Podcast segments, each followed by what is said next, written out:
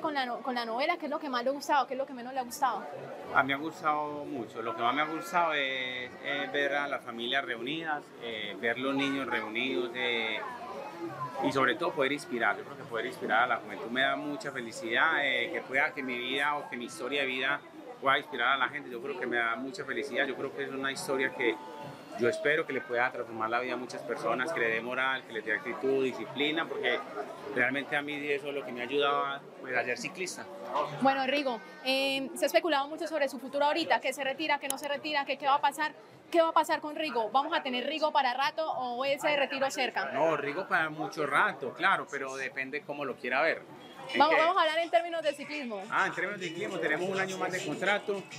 Estamos en una época ya que ya vamos de salida. Eh, la edad también, ya 36, 36 o 37 tengo. Bueno, ahí estoy. Ya no se acuerda. Eh, pero no, vamos a seguir un año más y ya vamos a ver qué pasa para los otros. Pero apenas tenga información, se la digo a ustedes, listo. Listo, pues ahí quedamos pendientes.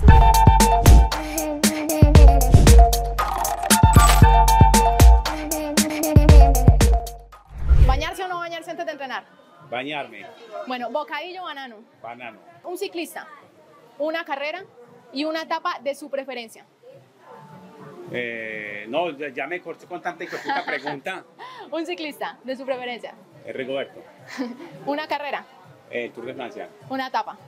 La etapa 9. De, del Tour. No, de la que usted quiera. Ah, no, mira, pues. Bueno, Rigo, muchas gracias Hágale, y eh, bueno, estamos en contacto y les damos Hágale, la mejor pues, suerte del mundo. A ustedes pues cuídense mucho, chaito pues.